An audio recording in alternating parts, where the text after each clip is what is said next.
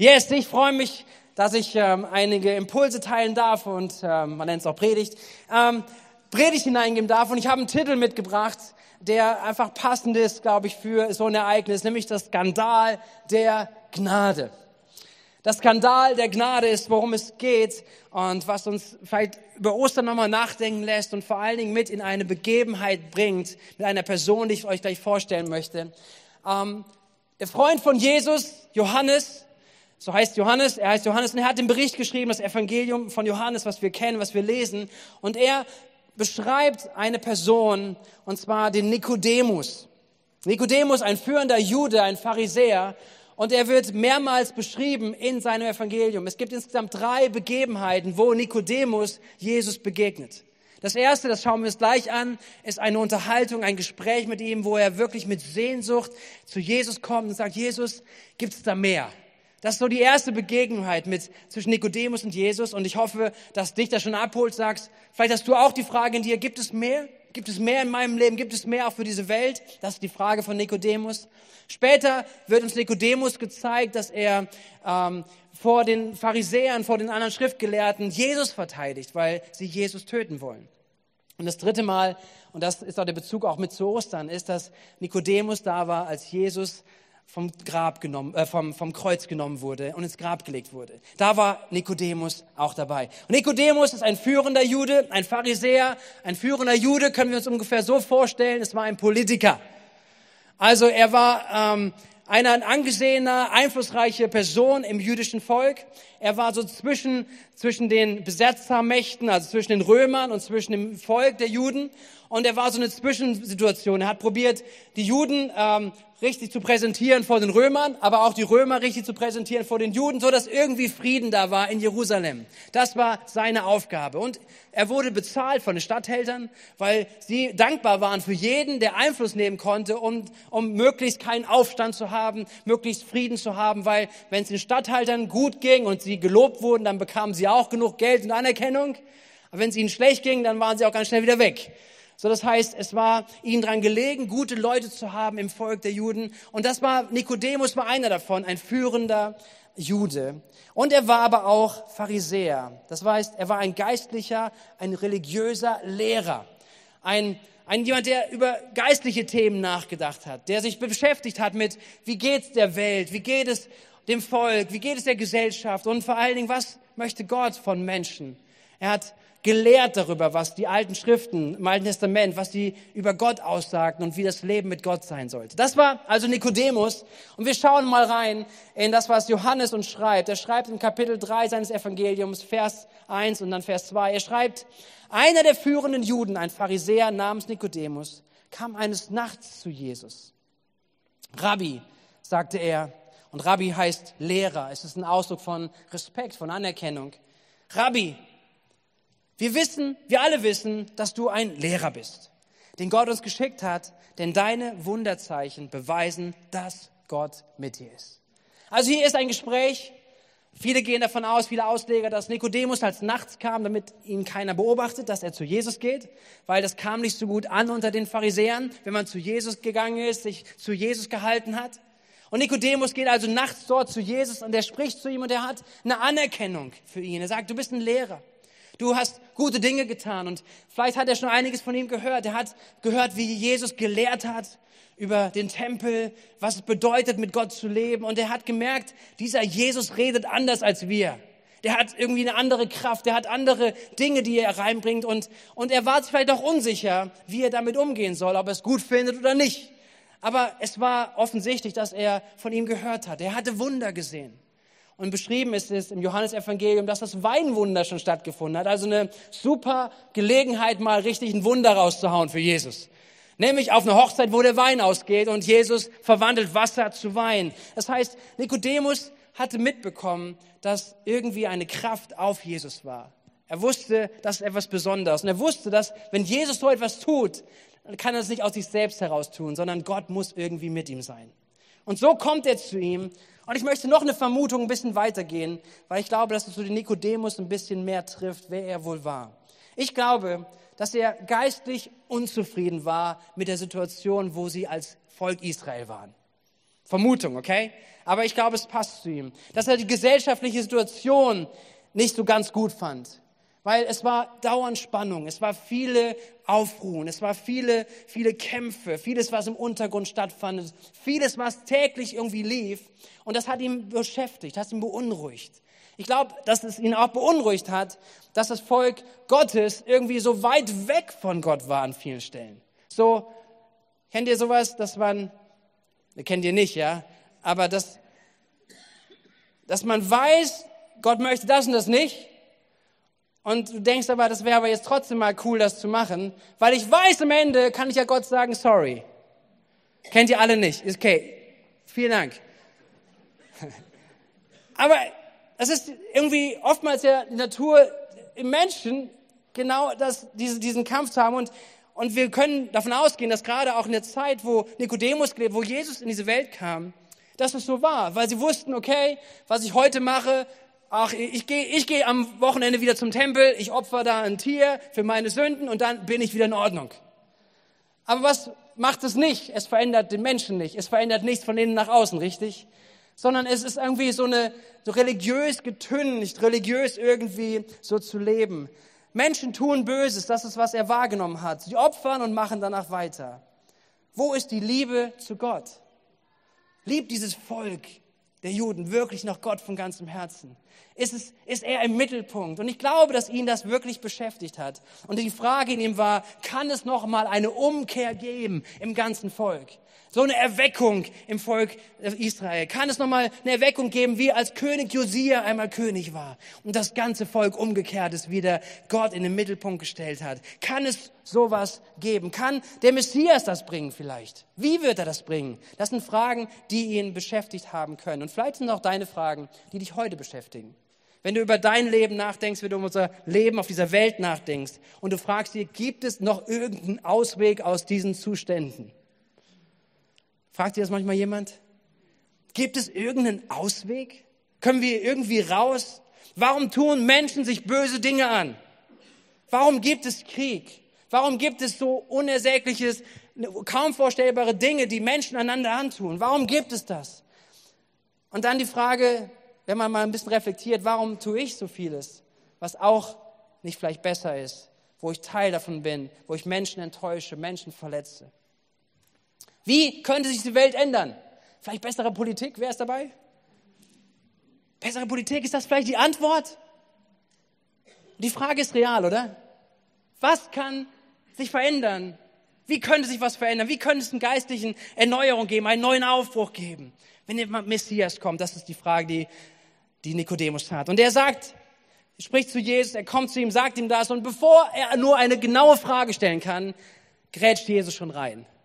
Also Jesus, er kommt zu ihm, du Rabbi und so weiter, du bist ein toller Lehrer, lass mich dir eine Frage stellen. Und Jesus sagt schon, pass auf, Vers 3, ich versichere dir, erwiderte Jesus auf keine Frage, wenn jemand nicht von neuem geboren wird, kann er das Reich Gottes nicht einmal sehen. Du willst wissen, ob es wirklich Veränderung gibt. Das Reich Gottes, wie es gehen kann, wie sich das verändert, diese Welt sich verändern kann, deine Welt sich verändern kann, wie wir mit Gott in Ordnung kommen können. Du fragst dich das alles, du willst das alles sehen? Eine gute Antwort oder vielleicht eine herausfordernde Antwort. Deine ganze Vorstellung ist falsch. Deine ganze Vorstellung, wie das Reich Gottes funktioniert, ist falsch. So funktioniert das nicht. Niemand kommt hinein, sagte ihm. Niemand gehört dazu oder niemand wird es sehen, es sei denn, er wird von neuem geboren. Von neuem geboren ist die Antwort auf deine Sehnsucht. Von neuem geboren ist die Antwort auf die Frage, die uns beschäftigt. Wie kann diese Welt sich verändern? Vielleicht die Frage, wie kann Veränderung hineinkommen in dein eigenes Leben? Von neuem geboren. Was machst du mit so einer Antwort? Ich glaube das gleiche wie Nikodemus. Er denkt sich, es wäre eine super Idee, nochmal neu anfangen. Klasse, ja, mit dem Wissen, was wir heute haben und wir dürften nochmal ganz von vorne anfangen, oh, wir würden einiges anders machen, oder? Das würde helfen. Ja, super, Neustart. Und er fragt ihn, er fragt Jesus in Vers 4, wie kann ein Mensch denn von neuem geboren werden? Übrigens, wenn er schon alt ist. Wandte Nikodemus ein, er kann doch nicht in den Bauch seiner Mutter zurückkehren und ein zweites Mal geboren werden? Jesus, du sprichst doch immer in Gleichnissen, oder? Oder meinst du das ernst? Wie soll das gehen? Ein zweites Mal geboren werden. Wir sind einmal geboren. Wir können doch nicht zurück in unseren Mutterleib. Und Jesus antwortet ihm, Vers 5, ja, ich versichere dir, erwiderte Jesus, und bestätigt dir das noch einmal. Also, falls du gehofft hast, es kommt eine andere Antwort, irgendeine andere Möglichkeit, was das bedeuten könnte, ein Bild für irgendwie Neugeboren und irgendwie, ah, keine Ahnung, ja. So, jetzt sagt Jesus, er bestätigt es noch einmal und sagt, wenn jemand nicht aus Wasser und Geist geboren wird, kann er nicht in das Reich Gottes kommen. Menschliches Leben wird vom Menschen geboren, doch geistliches Leben von Geist. Vom Geist Gottes. Hey, und das ist so krass, oder? Man wird Teil des Reiches Gottes, sagt Jesus, indem man, indem wir dem Men Menschensohn vertrauen. Das, was er hier sagt. Wer nicht von neuem geboren wird, er sagt es, wir, wir haben die Verantwortung, genau da hineinzugehen. Zu sagen, nicht in dem, was wir physisch geboren sind, sondern, dass wir Glauben haben. Menschen, dass wir neu geboren werden, und zwar durch Glauben. Und das ist eine krasse Veränderung in der Sichtweise des Nikodemus. Er wollte eigentlich, so glaube ich, hoffen, dass Jesus ihm irgendwas gibt, wie er einen Trick anwenden kann, um noch ein bisschen weiterzukommen. Wie er vielleicht besser lehren kann. Wie er vielleicht dem Volk sagen kann, so und so verhaltet euch. Irgendwie, dass man irgendwas tun kann, ähm, was, was es besser hilft umzusetzen. Mehr Gottes Gebote zu, einzuhalten. Und Jesus sagt ihm, das wird alles nicht funktionieren. Das, was funktioniert, das, warum es geht, ist, du brauchst eine neue Geburt. Du brauchst eine Geburt von oben. Und das bedeutet, nicht länger ist die Herkunft wichtig. Nicht mehr meine Leistung, deine guten Werke. Sie bringen dich auch nicht an die Spitze. Nur auch das Einhalten der Gebote sind ebenfalls keine Garantie für den Himmel. Ist das krass, oder? Das ist alles keine Garantie. Und Nikodemus, bin ich von überzeugt, musste damit richtig kämpfen. Ich suche gerade, was meine. Ist da noch ein Vers dahinter? Nochmal? Ja. Der ist nicht mehr in meinem Konzept. Kommt noch. Okay. Weil, aber Nikodemus hatte damit echt zu tun. Ihr müsst wieder mit mir folgen, okay? Also, er hat gefragt, wie kann ich da hinkommen? Und Jesus sagt ihm, du musst von neuem geboren werden, es gibt da keine andere Möglichkeit. Und dann lesen wir doch den Text, was Jesus nämlich dann auch sagt, als er nochmal fragt, wie ist denn so etwas möglich? Und diese Frage ist relevant. Wie ist denn das möglich? Und dann beschreibt Jesus, wie es möglich ist. Und er sagt, wie Mose damals, das ist die Antwort darauf, wie man von neuem geboren wird. Wie Mose damals in der Wüste die Schlange für alle sichtbar aufgerichtet hat, so muss auch der Menschensohn sichtbar aufgerichtet werden, damit jeder, der ihm vertraut, ewiges Leben hat. Und hier benutzt jetzt Jesus ein Bild, was die Juden kannten. Nämlich, sie hatten eine Begebenheit, was im Alten Testament beschrieben wird, dass sie, dass sie sich abgewandt hatten von Gott. Dass sie gegen seinen Willen vorgegangen sind. Und dann hatte Gott eine, eine Seuche ausbrechen, eine Krankheit ist ausgebrochen im ganzen Volk. Und, und Mose ging zu Gott und sagte, Gott, greif ein, das Volk stirbt. Und Gott sagt zu Mose, nimm eine Schlange, bring sie auf einen Stab, richte sie auf und dann sagt dem Volk Folgendes, jeder Einzelne, egal wer, egal was er getan hat, jeder Einzelne, der von seinem Leib, von seiner Krankheit wegguckt, jeder Einzelne, der auf diese Schlange guckt, die dort an dieser Stange, an, dieser, an diesem Stab ist, der wird gerettet und geheilt werden. Eigentlich was ganz Einfaches, oder? Und trotzdem sagt es die Bibel, dass etliche starben. Weil etliche nicht diesen Blick von sich weggenommen haben. Etliche nicht den Blick davon weggenommen haben und nicht dieses, diese Schlange anguckt haben, weil sie gesagt haben, was soll denn der Blödsinn? Eine Schlange angucken? Was soll mir das denn helfen? Und sie haben selber gekämpft, sie haben selber probiert, damit zurechtzukommen. Und jetzt benutzt Jesus dieses Bild für die Neugeburt und sagt, genau so ist es. Genauso wie diese erhöhte Schlange, wo das Volk sie anguckt hat und dann Rettung und Heilung empfangen hat. Genauso ist es auch eine Neugeburt. Das bedeutet, Christus zu glauben, den Menschensohn zu glauben, der erhöht ist. Jesus zu glauben, der ans Kreuz genagelt wurde.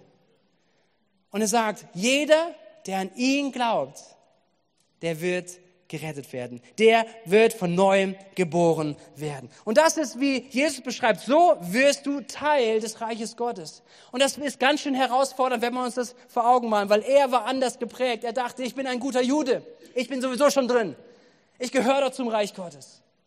Und Jesus sagt ihm, nein, das, wo du herkommst, ist nicht relevant. Das, was du an Leistung gebracht hast, das, was du dir vielleicht erarbeitet hast durch Wissen und du bist ein Pharisäer und das zählt doch was im Reich Gottes. Jesus sagt, das zählt alles nicht.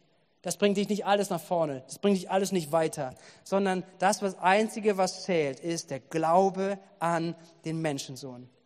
Und wisst ihr, ich glaube, es gibt nur zwei Reaktionen darauf. Die eine ist hoffnungsvoll. Nämlich zu sagen, wow, wenn das alles nicht zählt, was ich in meinem Leben verbockt habe, wenn das alles nicht zählt, wo ich falsch abgehoben bin, wenn ich alles nicht zählt, was ich auch vielleicht gegen Gott gelebt habe und gegen Gott ausgesprochen habe, wenn das alles nicht relevant ist, um von neuem geboren zu werden, dann gibt es Hoffnung für mich. Hört ihr das? Dann gibt es Hoffnung für mich. Das ist ein Skandal, oder? Es gibt Hoffnung für mich, obwohl ich nichts Gutes gemacht habe. Und die andere Reaktion mag wirklich sein, dass es ein Skandal ist. Du sagst, Moment mal, ich habe mich aber bemüht. Ich habe mich angestrengt. Ich, ich, ich habe doch mein Leben so probiert zu leben, dass ich irgendwie Gott gefalle, dass ich irgendwie das alles möglichst richtig mache. Und, und jetzt, jetzt, jetzt kommt irgendwie jeder dazu? Das kann nicht sein. Das ist ein Skandal der Gnade. Ein Skandal der Gnade, weil es ein Geschenk ist. Und das möchte ich mit uns anschauen, weil Jesus nutzt ein Gleichnis in Matthäus 20. Er erzählt von einem Mann, einem Weinbauer, der morgens losgeht ich komme mal runter zu euch. Morgens losgeht. David ist ein Frühaufsteher, oder? 6 Uhr morgens. Hast du nichts zu tun heute? Möchtest, nein, du stehst heute mal auf. Du wolltest heute arbeiten, du wolltest Geld verdienen. Geh mal auf die Bühne, komm, du arbeitest mit, okay? Haben Applaus für David. 6 Uhr morgens aufgestanden. Du bist eher ein Langschläfer, ne? Zu dich komme ich später, okay? 9 Uhr? Das geht, oder?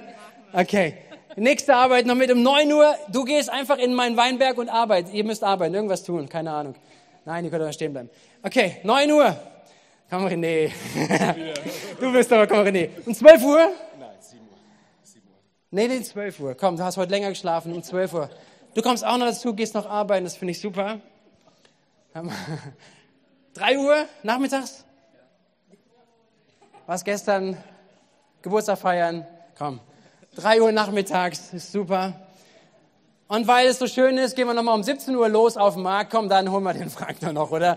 17 Uhr, komm, eine Stunde arbeiten, geht noch, oder? Oh ja, das ja. kriegen wir, kriegen wir noch. Das kannst du die Treppe nehmen da, oder geht es? Frank, dein Knie. Gut.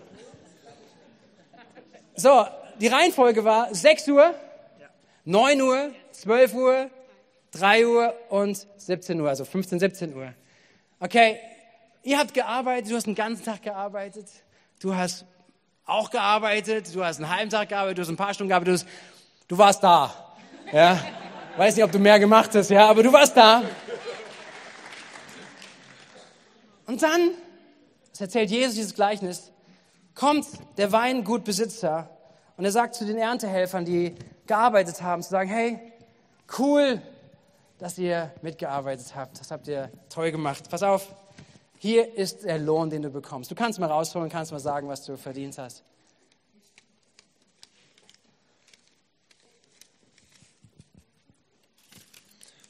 Hundert Euro. Die kannst du leider nicht ausgeben irgendwo anders, aber richtig. 100 Euro. Du hast drei Stunden gearbeitet. Was hast du? Auch 100 Euro. Ah, ist doch cool. Einen halben Tag. Was hast du? 100 Euro. Ja. Yeah.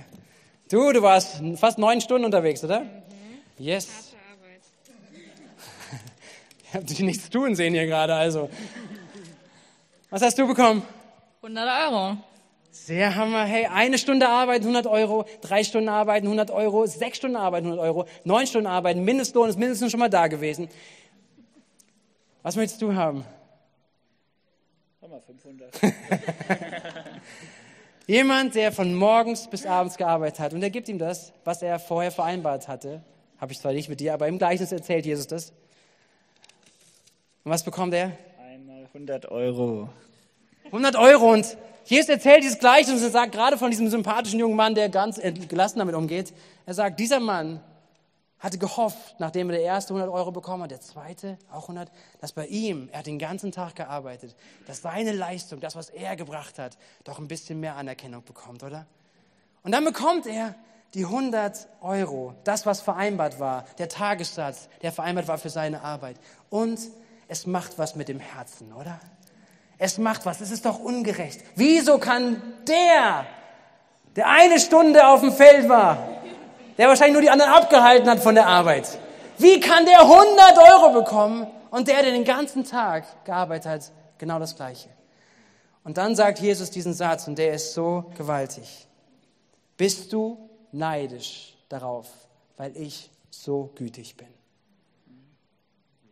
Bist du neidisch darauf, dass ich so gütig bin? Und dieses Bild benutzt Jesus, um zu sagen, das ist sein Reich. Du kannst früh gerufen sein zur Arbeit, und es ist ein Vorrecht, vielleicht in jungen Jahren Jesus kennenzulernen, Jesus nachzufolgen, mit ihm zu gehen. Und du kannst vielleicht kurz bevor du, nicht du, ja, aber kurz bevor das Ende in deinem Leben ist, kurz bevor du stirbst, kurz bevor dein Leben ja wirklich physisch zu Ende ist, kannst du gerufen werden und du bekommst den gleichen Lohn. Das ist ein Skandal, aber es ist Gnade. Das ist ein Skandal, aber es ist Gnade. Und das ist die Gnade, worüber Jesus spricht. Danke euch. Habt einen großen Applaus. Dankeschön.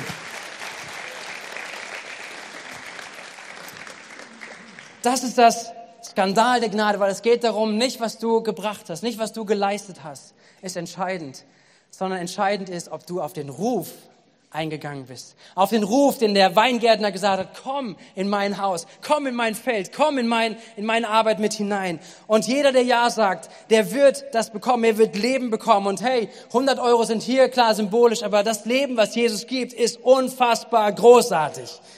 Das ist das, was er gibt. Das ist ein Skandal in den Ohren auch von Nikodemus. Das heißt, alles, was ich mir erarbeitet habe, zählt vielleicht nicht mehr sondern es zählt nur eins, neu geboren zu werden. Und lass mich das nur kurz anschauen. Was bedeutet es, neu geboren zu werden? Zwei kurze Gedanken dazu. Das erste ist, was bedeutet es, neu geboren zu werden? Das erste ist, du bekommst eine neue Identität. Neu bedeutet, es gibt etwas Altes und es gibt etwas Neues. Neu geboren zu sein bedeutet, mein Leben an Christus zu geben, zu sagen, ich folge Jesus nach, ich, ich mache ihn zum Herrn meines Lebens. Und seit dem Moment, wenn ich das tue, gibt es ein altes Leben vor Christus und ein Leben mit Christus. Ein altes Leben, was ich zurücklasse, weil, weil es ohne ihn ist, weil es ohne der Beziehung, ohne mein Herz ihm hingegeben zu haben, ohne, ohne die Haltung mit ihm zusammenzuleben gelebt ist, sondern es gibt ein altes und es gibt ein neues Leben. Das ist eine Neugeburt. Der Geist Gottes kommt in mein Innerstes, mein Leben hinein und ein neues Leben startet. Und das ist das, was, was Jesus getan hat am Kreuz von Golgatha. Weswegen feiern wir ihn so sehr? Weil er ans Kreuz gegangen ist, um da zu bezahlen, dass das alte Leben nicht mehr auch dein neues Leben bestimmen wird, sondern das alte Leben ist vorbei. Alles, was du in deinem Leben an, an Ferne von Gott, alles, was du an Sünde, alles, was du an schlechten Dingen in deinem Leben getan hast, all das zählt vor ihm nicht mehr, weil er dafür bezahlt hat. Und es ist so wichtig, dass wir diese Identität annehmen, dass wir eine neue Identität haben. Du siehst immer noch gleich aus, aber ein neues Design von innen. Amen.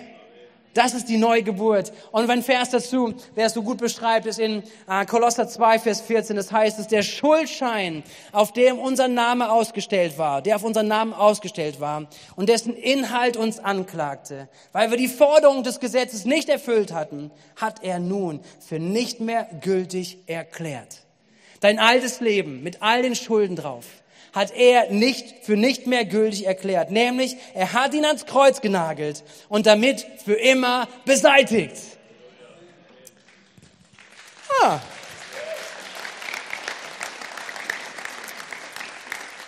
Du hast eine neue Identität. Neu geboren sein bedeutet, eine neue Identität zu haben.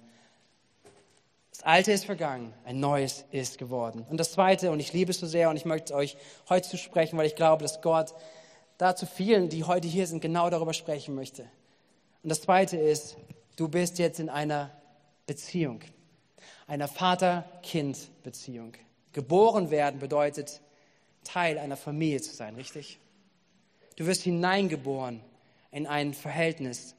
Und eine Neugeburt, die durch Gottes Geist passiert, bedeutet, du wirst Teil von Gottes Familie. Du wirst Teil von einem Vater im Himmel, der dich als sein Kind angenommen hat. Und es ist so ein großartiges Geschenk. Da hast du nichts für getan, nichts für geleistet. Du hast es nicht verdient. Wie vorhin, er hat es nicht verdient, 100 Euro zu bekommen. Wir haben es nicht verdient, irgendwas zu bekommen von Gott. Aber er sagt, du bekommst es geschenkt. Ein neues Leben und eine Beziehung, eine Vater-Kind-Beziehung, eine Vater-Sohn, eine Vater-Tochter-Beziehung. Und der Vater ist Gott. Im Römerbrief heißt es, denn der Geist, den ihr empfangen habt, macht euch nicht zu Sklaven, so dass ihr von neuem Angst und Furcht leben müsstet. Er hat euch zu Söhnen und Töchtern gemacht. Und durch ihn rufen wir, wenn wir beten, aber was bedeutet Vater? Die Geburt, die Neugeburt ist nur der Start. Du bist geboren in eine lebendige Beziehung mit Gott, dem Vater.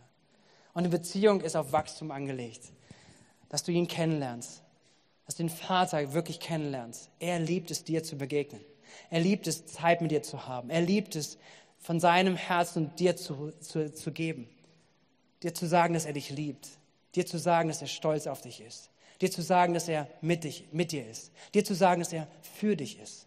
Dir zu sagen, dass er einen guten Plan, eine gute Absicht mit deinem Leben hat. Das ist der Vater. Und nicht, weil du es verdienst, sondern weil es Gnade ist, weil Gott gnädig ist.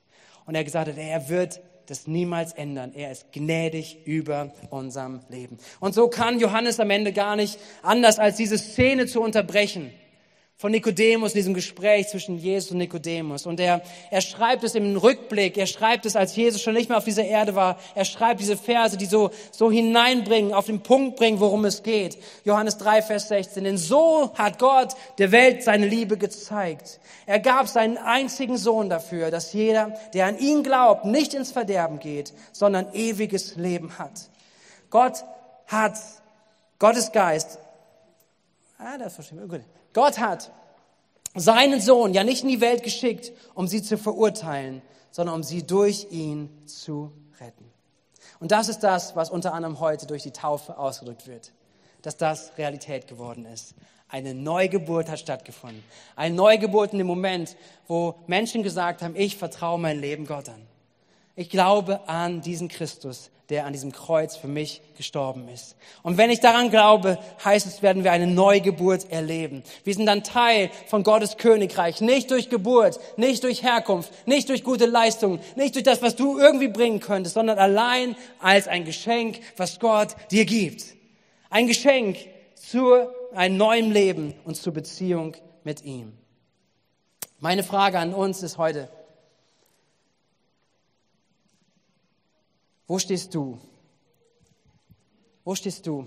Und ich möchte uns einladen, gleich in eine Zeit zu gehen. Wir werden ein Lied hören und wir werden Raum haben, während des Liedes darüber nachzudenken, wie deine Antwort darauf ist. Wie ist deine Antwort auf dieses, diese Änderung, die, die du dir wünschst vielleicht für dein Leben? Wie ist diese Frage darauf, wie dein Leben gelingen könnte, wie das Leben dieser Welt aussehen kann? Da hast du ganz viele Dinge woanders, was andere Leute ändern könnten.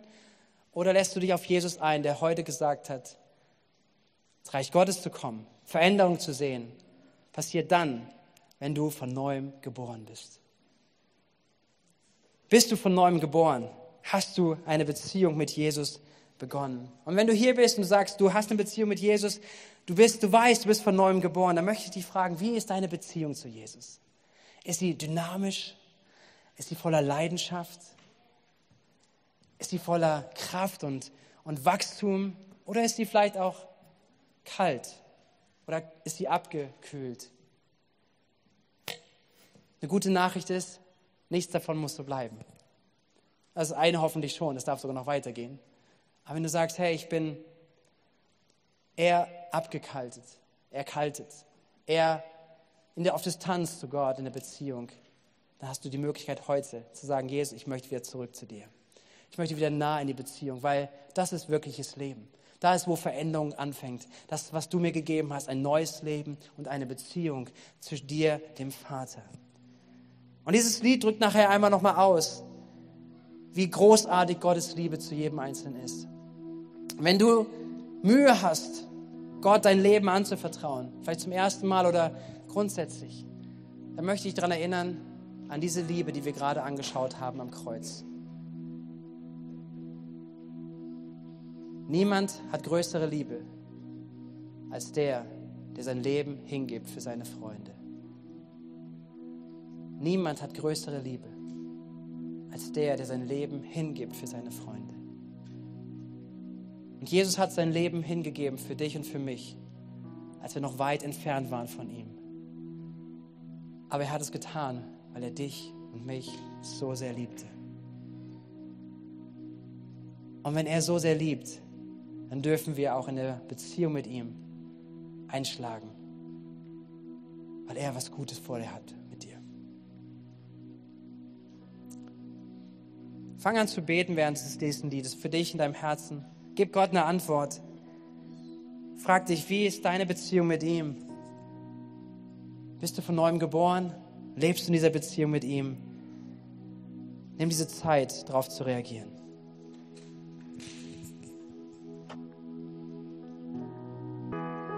Jesus, in dieses Ostern 2022, wir bitten darum, dass diese Liebe jeden Einzelnen erreicht an diesem Morgen. Jeden einzelnen Menschen, der gerade auch hier ist, in diesem Raum. Diese Liebe, die du für jeden Einzelnen empfindest. Diese Liebe, die dich nicht im Himmel gehalten hat, sondern auf diese Erde gebracht hat. Die dich den schweren Weg hat gehen lassen ans Kreuz, zu sterben damit wir neues Leben bekommen. Und diese Liebe, nichts hindert dich, nichts hält dich auf. Und ich möchte die Gelegenheit geben, heute an diesem Morgen darauf zu reagieren. Wenn du hier bist und du sagst, ich wünsche mir das, wovon Nikodemus auch gesprochen hat. Wie kann man von neuem geboren werden? Wie kann ich ein neues Leben starten? Es ist nicht das, was du tust, nicht was du leistest, nicht was du tun könntest, sondern wie Jesus gesagt hat, was du brauchst, ist eine neue Geburt. Eine Geburt von oben. Und wie bekommen wir diese Geburt? Was ist die Antwort auf diese Liebe, die Jesus für uns hat? Zu sagen, Jesus, mein, mein ganzes Leben, ich gebe es dir. Verzeih mir all meine Sünden, meine Fehler, alles, was mich trennt von dir. Ich gebe es dir. Ich möchte ein neues Leben von dir haben. Eine neue Geburt von oben. Ich möchte dir nachfolgen, dich zum Herrn meines Lebens machen. Ich möchte einladen heute Morgen. Ich möchte einladen und dich herausfordern, aktiv zu werden. Wenn es in dir der Wunsch ist, wirklich in diese Beziehung auch mit Jesus zu kommen, Beziehung mit dem Vater im Himmel, dann lade ich dich ein, gleich, wenn ich die Gelegenheit gebe, einfach innerlich eine Reaktion zu geben. Nicht nur innerlich, sondern vielleicht auch äußerlich, zu sagen, hier, das bin ich, heute, an diesem Morgen. Ich möchte Ja sagen zu diesem Angebot von Jesus. Ich möchte ihn einladen, in mein Leben zu kommen. Und vielleicht bist du hier und merkst, deine Beziehung ist irgendwo weit weg von Jesus. Er ruft dich auch heute, wieder nahe zu ihm zu kommen, nahe das Leben mit ihm zu leben. Und auch dich möchte ich einladen, zu sagen, hey, heute ist die Gelegenheit zu sagen, Jesus, ich mache wieder einen Schritt auf dich zu. Du hast alles für mich gegeben. Aber ich möchte wieder näher an dein Herzen sein. Und ich bitte dich, dass du mir hilfst. Komm mit deinem Heiligen Geist, komm mit dieser Liebe und erfüll mein Herz an diesem Morgen. Lade uns ein, wenn eins von beiden auf dich zutrifft heute Morgen, dann lade ich dich ein, einmal ganz kurz deine Hand auszustrecken. Einmal aktiv zu werden, zu sagen, hier, das bin ich. Ich möchte, ich möchte diese Neugeburt. Ich möchte ein Leben aus Gott haben. Oder ich möchte zurück zu dieser Beziehung, zu einer Vater-Kind-Beziehung haben. Wenn du es bist, dann sei mutig, dann trau dich, deine Hand zu heben und zu sagen, das bin ich. Das bin ich. Dankeschön. Glaube, dass hier etliche sind, die den Ruf Gottes hören. Sei mutig. Ich möchte dich nochmal ermutigen mit einem Bild, was wir vorher hatten. Dankeschön.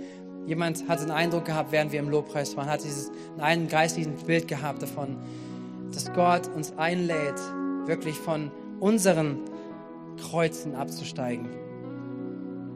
Abzusteigen von dem, dass wir denken, wir müssen es selber auf die Reihe kriegen und selber vor Gott bestehen. Er hat diesen, geistigen Eindruck gesehen, dass das Kreuz von Jesus in der Mitte stand. Und die Einladung war, ich habe bezahlt für dich, komm du runter, nimm das an, was ich getan habe. Und in diesem Bild war dieser Eindruck weiter, dass einige von diesem Kreuz runtergegangen sind, aber manche auch nicht. Und vielleicht ist es genau dein Kampf. Und du kannst genauso auch nach Hause gehen heute und sagen, nein, das nehme ich nicht an. Wir werden dich trotzdem lieben. Wir werden dich ermutigen, dieses großartige Geschenk von Jesus anzunehmen, weil es gibt nichts Besseres. Und deswegen ist mir auch so wichtig, darüber zu sprechen, weil wir werden es niemals schaffen. Das, was Jesus aber geschafft hat für uns. Halt letzte Gelegenheit einfach nochmal ganz kurz. Das ist, es geht nicht um mich, es geht aber um dich, es geht um deine Reaktion. Einfach, wie du Gott antworten möchtest. Komm. Wenn du da bist, einmal ganz kurz, wenn du sagst, hey, das, ich möchte was ausdrücken, dann heb jetzt einmal ganz kurz deine Hand zu sagen, das bin ich, ich möchte das. Und dann möchte ich beten. Ich möchte beten für jeden Einzelnen. Herr Jesus, hab Dank dafür, dass du uns heute auch ganz persönlich rufst in, in diese Nähe zu dir. Danke, dass du uns rufst, loszulassen von unserem Kreuz, was wir denken, Dinge selber lösen und regeln zu können. Dass wir absteigen dürfen davon, dass wir uns deinem Kreuz zuwenden dürfen. Und Menschen, die es heute Morgen tun, du hast verheißen, dass du eine neue Geburt hervorbringen möchtest, dass du Leben hineingeben möchtest, dass Menschen heute empfangen eine neue Identität, dass sie wissen, das Alte ist vorbei, ein neues Leben startet. Hineingerufen in eine Beziehung mit dir. Und hier, wo Menschen sind, die in der Beziehung mit dir kalt geworden sind, auf Distanz gegangen sind, auch da ist heute die Möglichkeit, neu einzusteigen, in deine Liebe, deine Liebe anzunehmen, deine Liebe Raum zu geben.